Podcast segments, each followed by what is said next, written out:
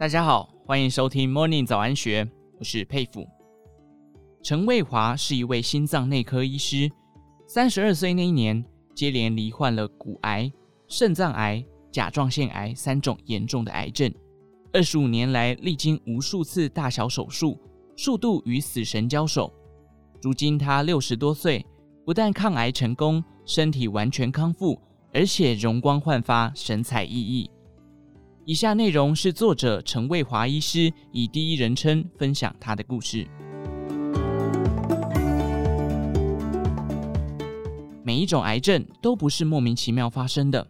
第三次离癌开刀之后，我常问自己：为什么我一再罹患癌症？此外，我也更努力研究有关癌症医学的知识。所谓知己知彼，百战百胜。要想抗癌成功，就要先深入了解癌症形成的原因，检讨自己的生活和饮食究竟出了什么问题。在病床上的那段时间，我仔细检讨自己得到癌症的原因。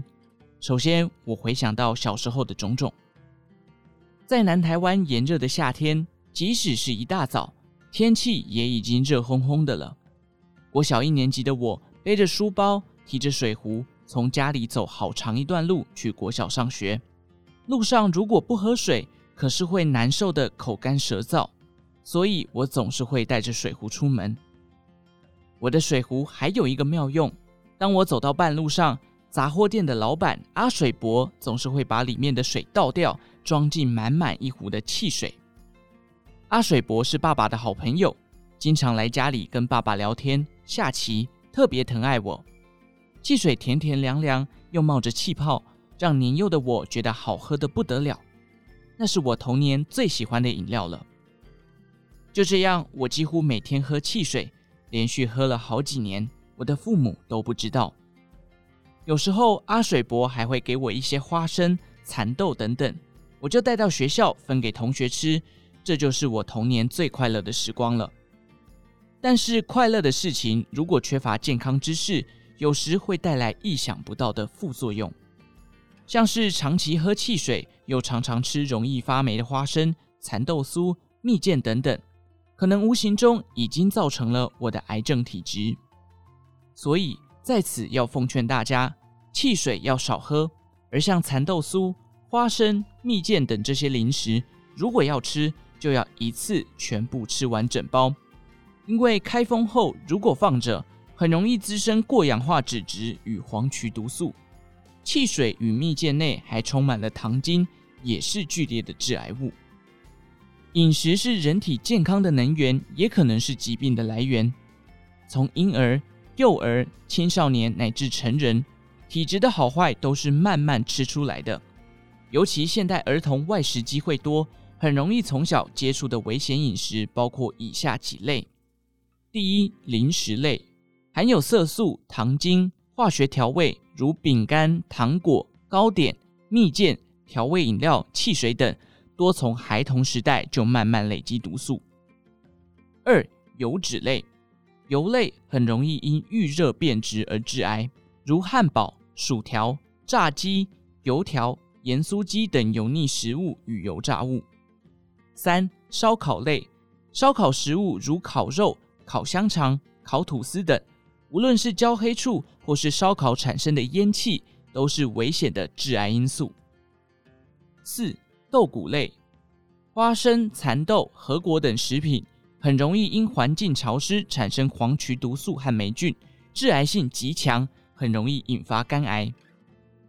五、腌制品，例如腊肉、火腿、热狗、香肠这类，大多都有添加保色剂、硝酸盐等。这些都是强烈的致癌物质。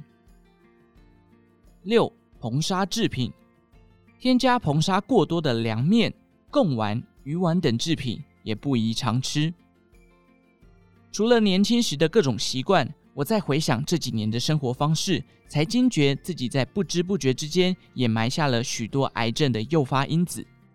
当然，我不会神经质地认为出门吸到汽油烟或是吃了点外食就会得到癌症。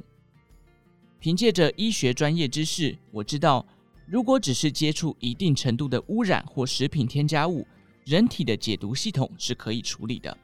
但是已经罹患癌症的病人，自我限制的标准就要比一般人更加严格。如果再过度的吸收致癌物，当然不利于癌症的康复。也因此，请大家和我一样，立即戒除以下几种的危险生活习性。首先，抽烟对健康的不良影响，相信连小朋友都很清楚。但是，光靠政策的宣导，只能做到告知风险，自制力则需要自己去把持。我原本不抽烟，但是和朋友聚会时，朋友总不忘递上烟给我，我的个性随和，不好意思拒绝，也就跟着抽了。日子久了，烟瘾渐大，每天大概要抽上三四包。当我发现自己罹癌之后，终于下定决心立即戒烟，发誓再也不碰。这时候真的有一种。早知如此，何必当初的懊恼。再来是槟榔，槟榔原本是离我很远的东西，但有一次我去山上原住民部落做义诊，那时候天气很冷，当地原住民拿槟榔给我吃，说是可以御寒。从此以后，山上义诊总是会吃上几颗。朋友间也有人喜欢吃槟榔，当他们知道我也吃槟榔的时候，在聚会上又会递上几颗给我。从此之后，我也渐渐吃上了瘾，每天要吃掉好几包。原住民朋友告诉我，槟榔在以前是他们族里主要的祭品，用来作为驱邪、净化等用途。而且槟榔本身也是一种中药材，但是在市面上贩卖的槟榔却加上许多添加物，其中含有几种强烈的致癌物质，它们所产生的致癌性十分可怕，例如石灰、老花和老藤。嚼槟榔不但容易得到口腔癌，也会引起其他器官的癌变。最直接有关联的是口腔癌、咽癌、喉癌和食道癌。而且根据统计，百分之八十八的口腔癌患者都有嚼食槟榔的习惯。所以，在我得知罹患癌症起，立刻就把槟榔戒除了。当然，还有酒精。以前与朋友聚会时，常常都是无酒不欢。我的酒量很好。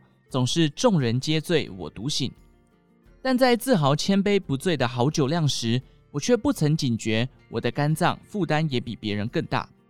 直到罹患癌症之后，才开始正视饮酒对肝脏造成很大的伤害，几乎不敢再喝酒了。唯独在睡前会喝一小杯红酒，这是基于保健和养生的作用。根据研究，每日饮用少量的红酒有许多益处。尤其对预防心血管疾病十分有帮助。过去下班后常常与朋友聚会，所以都很晚才回家睡觉。第二天一早还要上班，长期下来造成肝脏解毒功能不好，身体累积了过多的毒素排不出去。这种情况当然也就容易诱发癌症。在罹患癌症之后，我几乎不再与朋友出去吃饭喝酒了。